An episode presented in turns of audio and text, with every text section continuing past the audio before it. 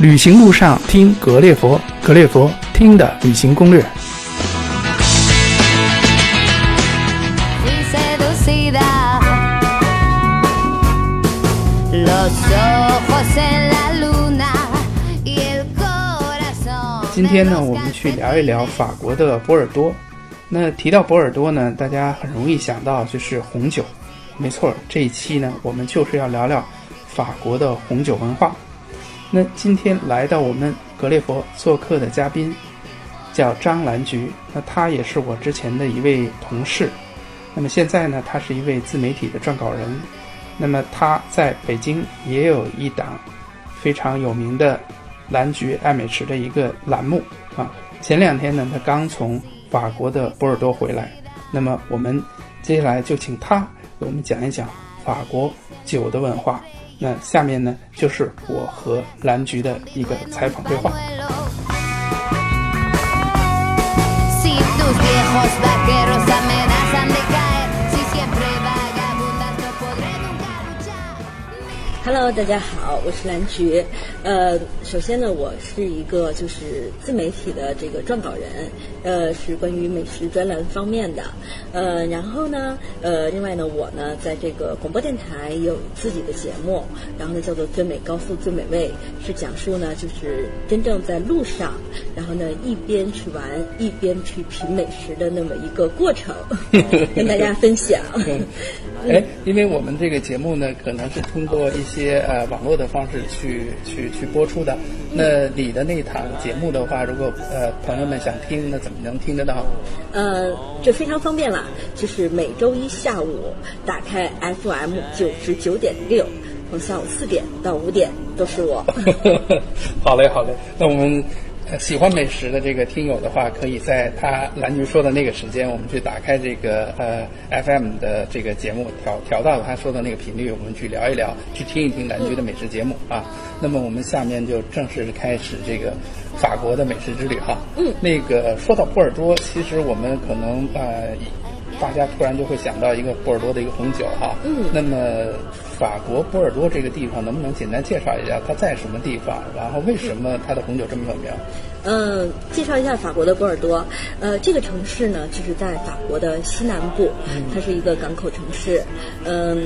它的红酒可以说是，就是说在这个旧世界的红酒当中呢，这个地区的红酒是非常的出名的。呃，为什么呢？因为就是很多人就奇怪，为什么旧世界和新世界这个红酒有什么区别？嗯一个是它的这个地域上不一样，嗯然后旧世界基本上都是在欧洲，然后呢，这个新世界呢，差不多都是在澳洲、美洲都会有，嗯，另外一个呢，就是一个非常重要的一个标准，嗯就是所有的旧世界的红酒呢，他们是不用任何的灌溉，也不用任何的除虫剂的，也就是纯属的是什么呢？他们是靠天吃饭，啊，嗯那现在这个波尔多的这个红酒也算是我们这叫叫旧世界的红酒。对，也是旧世界的红酒，他们现在也是在用这种非常原始的这种方式去耕作的。然后呢，这个红酒呢是呃，他们这个地方呢，另外呢，他们这个地方呢，就是为什么它的红酒这种产量会特别好，就是因为这个地方呢，它这个首先它的纬度比较合适，这个就是葡萄的生长，嗯然后另外呢，这个地方的阳光的日照时间呢是非常的长的，嗯就是比方说我们在波尔多的时候呢，就是可能大家，呃，在北京可能感受到六七点钟太阳就下山了，但是在波尔多的时候，有的时候太阳下山的时候是晚上十点，嗯然后呢，它的日照时间呢是非常长的。另外，这个地方呢，它的这个土壤也非常的好。呃，它的土壤呢，有很多地方呢，它是那种沙土的性质。嗯嗯嗯这个沙土的性质呢，就是保证它的水能够就是很快的就渗下去。嗯，另外呢，就是在它的当地呢，就是有很多的这个葡萄的品种。嗯呃，另外呢，当地呢也有着几百年的这个葡萄它种植的这个经验。嗯嗯嗯，呃，还有呢，就是它当地的这个葡萄酒的一个饮酒的一个文化的一个传承。嗯嗯，我觉得这些很多这种综合的这些点呢，决定了这个波尔多的这个红酒在世界上呢，它是非常有名的。嗯嗯嗯。那刚才就是我我们我再回味一下刚才兰嗯姐提到的，就是旧世界和新世界的红酒，其实是指的是两种酒的这种做法，对吗？对是对的，它旧的制作方法对制作方法，那纯天然的呢，就是我们叫这个旧世界的一种嗯对做法啊。呃，有了这种呃加工的这种成分，就是刚才你提到的可能属于新世界啊。嗯那么波尔多刚才也提到，它的红酒之所以那么有名，可能跟它的文化、历史、然后地理条件、品种等等都有很多的关系，是吧？啊对那么去我们国人吧，就是红酒还是一个外来的舶来品哈、嗯就是怎么样去来品尝它，或者怎么样能给体会到这个波尔多红酒的这种美呢？嗯怎么样去感感受它呢？其实这样的，啊，就是嗯我给你们一个非常好的四个字的建议，嗯嗯就是你拿到一瓶红酒之后，嗯我们应该怎么来确定它是好是坏？嗯这四个字呢，就是望、闻、问、切。大 嗯中医啊，对，有点像我们中医学号脉一样 啊啊啊。这个呢，其实非常简单。首先呢，这个望嗯，就是我们拿到一杯红酒之后呢，我们要先看一下它的颜色。嗯，就是这个红酒呢，它保存的时间越长，嗯，呃，其实它的颜色呢，就是在灯光底下看，嗯它会略微的发黄。嗯嗯嗯呃，包括这个就是白葡萄酒，白葡萄酒呢，它保存的时间越长越长呢，它的颜色呢反而更趋向于一种琥珀的颜色。哦所以呢，就是我们要看一下这个红酒的颜色，嗯，然后呢，第二步呢就是要闻，嗯，呃，大家在很多的电影里头，他都会看到，就是像贵族们，他到了这个红酒之后呢，他会先转一下这个杯子，轻轻的转一下杯子，然后呢，会把这个红酒慢慢的拿到这个杯口，拿到鼻尖的地方，哎，慢慢的嗅一下。其实这不是一个很优雅的动作，它呢，使之它是为了什么呢？第一呢，你要转杯，是要让它这个红酒呢，就是充分的跟这个空气相结合，嗯也就是有一个醒酒的过程。当你这个红酒就是醒得很充分的时候呢，呃，我们叫它就是打开了，嗯，就完全打开之后呢，它散发出一种就是这个红酒真正的这个本身的一种香气，嗯，那么呢，你要闻一下这个香气，因为不同品种的这个葡萄呢。不同品种的葡萄酒呢，它是带出的香气是不一样的。嗯，而且波尔多的这个红酒呢，它的香气是非常的丰富的，就像一般我们所说的有鲜花的香气，嗯然后有水果的香气，然后有什么覆盆子的香气，然后还有什么巧克力的香气，甚至有的香气可能会更香，倾向于皮革，或者像甚至像猫尿的味道都会 有。嗯，这刚才你说的，如果他们就是采用的这种叫旧世界的做嗯法，那这些香体都是葡萄里自带的味道吗？呃，不光是。不光是啊，，，对，那这个我们下下一步要讲的 我们接着讲好啊吧，望闻问切好嗯。然后呢，这个问呢，呃，其实是这样的，我我理解的这个问呢，就是不是让你这个去张口去问别人，嗯嗯其实也是要动口的，嗯这口为心之门嘛，嗯对不对？所以一定要把这个红酒嗯被拿到嘴边，嗯尝上一大 口，但是不要咽掉，一定要。怎么说呢？就是让这口红酒充满你的口腔，嗯有点像漱口的那种感觉，一定要充满你的口腔，然后呢，去感受这个红酒它的这个单宁，然后感受它的这个酸度，甚至还有它的甜度。然后呢，你才能知道这个红酒的这个，就是它在酿造过程当中，它就是能够产生很多的这种，就是怎么说呢？呃，像单宁啊，还有一些就是有益的这种，就是像维生素啊或者什么，它会有不同的复合的味道。嗯，那么呢，在这一口酒当中呢，我们就会尝到所谓的单宁呢，是指的什么呢？是一种感觉。嗯单宁的这种感觉呢，就是葡萄酒在你口腔壁上的嗯涩度，叫做单宁。啊，有的葡萄酒呢，你入口就会非常涩，嗯那么呢，不同的葡萄酒呢，它的单宁也是不一样的，嗯有的单宁是非常细腻的，有的单宁是非常有框架感的。那、我们要进入这个切阶段了，嗯嗯切的阶段呢，可能就是你个人对葡萄酒的一个升华，那我们就要开始喝了。嗯那么呢，这个不同的葡萄酒呢，它这个酒精度数也是不一样的。嗯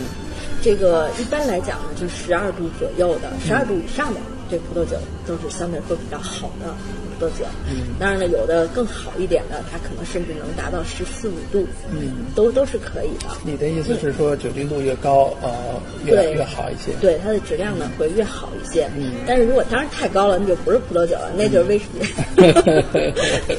那其实所谓的问切，更多的后边还是凭自己的这种口感去体验。对，其实是这样的，我们给你一个就是体验的一个过程的建议，嗯嗯但是呢，真正就是体验的话，还是要靠你自己去亲口去品，你才能够 知道。嗯，哎，那就是我们在这个波尔多的话，这个葡萄酒是分，比如说红葡萄、白葡萄哈，就是当地呃会有哪些一些美食会配到这个酒上，我们去一起品尝呢？嗯，其实是这样的，嗯呃，当地啊，就是法国的波尔多呢，它作为一个西南部的海港城市，嗯它当地的食材呢也是非常的丰富的。嗯首先呢，对于海港呢，它最丰富的就是海鲜，嗯，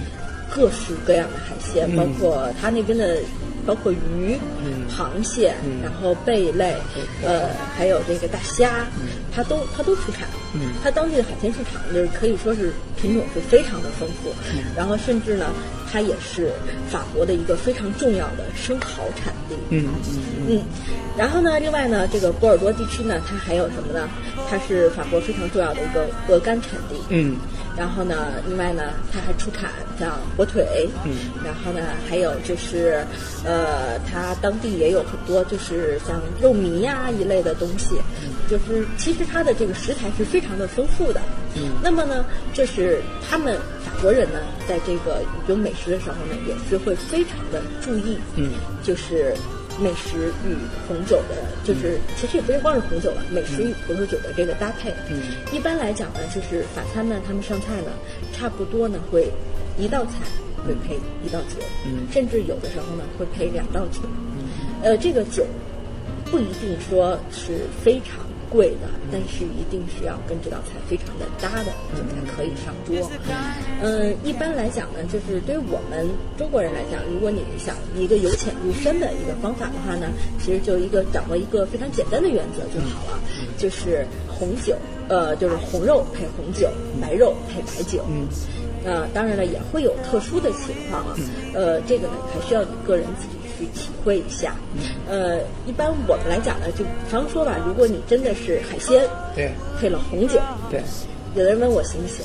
其实你只要自己尝一口就知道了。嗯，其实海鲜会不会红酒，它会有一种体嗅的味道。当然，如果你你是一个嗯你红肉的话，如果你配一口白葡萄酒，可能这个味道呢也不会是能够特别突出这个食物的这种感觉。嗯，其实我可能在这个波尔多待了一段时间之后呢，我感觉呢，就是他们和中国人的喝酒的概念是不一样的。嗯。呃，他们的概念呢，就是我要喝这个酒，它一定是要把这个食物烘托出来，一定要跟食物搭配出来，在它在嘴里头一定要形成一个特别完美的口感才可以。就打个比方说吧，我们有一次去吃饭，也是一个法国的米其林餐厅，嗯，它上来一道牛肉。这道牛肉呢，看起来大概有个三分熟，因为它是红色带着血丝的。但是呢，就是你一插一刀下去，你会发现，哎，这个牛肉已经烹制的非常的软烂，嗯，它实际上是非常软烂的。然后你一口吃可能会觉得它有点柴，嗯，但是你当你把这一口肉放到嘴里，然后再喝一口它当时配上来的红酒之后，你就会发现，就产生了一种奇妙的化学变化在你的嘴里。完美了 哈。对，然后这个肉立刻就不柴了，而且是非常的香。嗯，所以呢，其实呢，嗯，我觉得法国的这种美食文化呢，也是非常值得学习的。嗯，因为它跟中国可能不一样，中国可能就是饭是饭，酒是酒，其实什么样的饭配什么样的酒，其实都是可以的，没有太多的讲究。但是呢，法国人真的是把这个做到了一个极致。哎呀，你这样一说，我想起来，就是前些日子我采访了一个女孩，她也是在法国生活了四五年吧。嗯。然后她也讲，就是在法国吃饭，其实我们吃的是一种是一种艺术啊。嗯。那刚才你你说的这个酒与肉的那种搭配的那种极致，那我也觉得他们把这个这个种搭配也做成了一种极致。嗯。 Washing away all the sadness and tears. 如果您喜欢我们的节目，请给我们打赏、点赞、留言。呃，也欢迎呢把节目呢转发到您的朋友圈去，与更多的朋友们分享。另外，我们也开设了一个新的栏目，叫“跟着格列佛畅听卢浮宫”。您可以在喜马拉雅的搜索框中搜索这几个字，就可以找到。我想，如果您去法国旅行、巴黎旅行，那这个节目一定会对您非常有帮助的。好了，那我们继续。在这个波尔多的话啊，那那这样盛产葡萄酒，当地的人是不是都有喝一杯的这种习惯啊？那如果我们去当地呃旅行或者怎么样，我们怎么样去入乡随俗啊，去品一品，然后他们当地的这种红酒的消费贵不贵？呃，其实是这样的，这个消费其实是因人而异的，因为在波尔多呢，它是这样的，就是你想找到的，就是任何价格的红酒，其实它都可以有。嗯嗯嗯呃，你去餐厅也是这样，餐厅的话呢，就是比方说，呃，他们的餐厅一般都是套餐了，就是从前菜、副菜，然后到主菜，然后到最后的什么甜点啊什么的，对，它都会有。呃，然后呢，那个就是一般你点的时候呢，这个服务生呢，他就会问你要不要酒，一般都会要，因为法国人呢，他们一般吃饭的时候都会要那么一到两种的酒来搭配。嗯、这个酒呢，它是可以就是按瓶上，如果你人多的话，就可以按瓶上；如果你人少，比方说我就一个人怎么办呢？嗯，它也可以按杯上，嗯，都是可以的。就是你想喝几杯，想喝几种，都是随你自己自愿的。嗯而且这个酒也不是很贵的，呃，从合人民币差不多一百多块钱一瓶的，嗯到甚至说好几千欧元的都可以有。嗯这个呢，就是看你这个因人而异嘛，丰俭由人啊，我觉得就是这样。明白明白啊、嗯因为在北京一说到法国，特别是说到波尔多的红酒，大家一下就会想到啊成千上万的这样的一个一个费用啊、嗯但是作为一个普通的一个旅行者，可能还是呃追求一个更好的性价比嘛。嗯呃，其实我们真的去国外的话，我们发现很多红酒的价钱有的时候跟啤酒的价钱也差不太多啊。对啊是，所以放在那儿，我们觉得，哎呀，这个才是真正到了国外，而且这个酒酒酒的价格是那么的亲民，是吧？嗯。另外呢，就是我我想问一下，那么如果在波尔多旅行的话，那你有没有一些比较好的一个酒的品牌，或者是一些美食可以推荐大家去尝一尝呢？作为嗯这个美食达人来说，其实波尔多真的是品牌太多了，嗯嗯因为它波尔多本身吧，它这个地区呢，它分为五大家族，嗯，然后五大家族呢就是是酒的这个五大家族，对九个五大家族，包括像美多克、像艾美利永，它都是产区嘛，嗯然后呢，每一个产区呢，它都会有自己的列级酒庄，嗯然后呢，像这个每一个烈酒酒庄呢，它都有可以有自己的主打酒。嗯当然这个主打酒呢，也它也是按照比方说年头啊，按照它的这个就是它自己的一个就是内部的一个小品牌啊这样子来分的。嗯，呃，就是其实呢，你可以在这个就需要我们在这个就是出发之前，嗯你可以先做一下这个功课，比方说你倾向于喝哪一种葡萄酒，嗯那么呢，你可以找这个当地的酒庄，然后比方说，一般当地的酒庄它都会有这个网站嘛，嗯然后可以跟他联络，比方说你可以去安排到酒庄去参观呀、什么的都是可以的。嗯所以一般的酒庄还都是非常欢迎这个有这个中国的游客过去去参观的，这都是没有问题的。嗯，像我们这次呢，就是我们走到了一个嗯非常有意思的酒庄，我想也也是想给大家分享一下，它是在圣埃米利永，然后呢，这个叫做呃勒庞庄，勒庞庄呢，它最出名的一种酒呢，其实呢是跟这个日本非常流行的一个漫画有关的，嗯这个漫画的名字呢叫做《神之水滴》，嗯你听这个名字呢，就知道它是讲这个酒的这个，就是一个漫画了。那么在这个《神之水滴》的这个漫画里呢，它会讲到这个波尔多的很多种红酒，就包括最出名的像迪金呐、什么的都会有。那么呢，这个但是在它的这个就是《神之水滴》最后的这个大赛上，最后夺冠的那款酒，这个《神之水滴》就是出自于勒庞庄。哦。嗯。这也是洛鹏章自己把自己的这种内容也产生了一个动画，产生了一种 IP，是吧？对，是的。当时其实这个乐庞庄呢，在在这个就是当时在这个在在这个波尔多地区还不是非常的有名，因为呢它是在这个就是在这个圣拉密里的产区，它不是最出名的梅多克产区。像梅多克产区呢，它差不多会有六十多个列级酒庄了，都是从一八五五年传承下来的。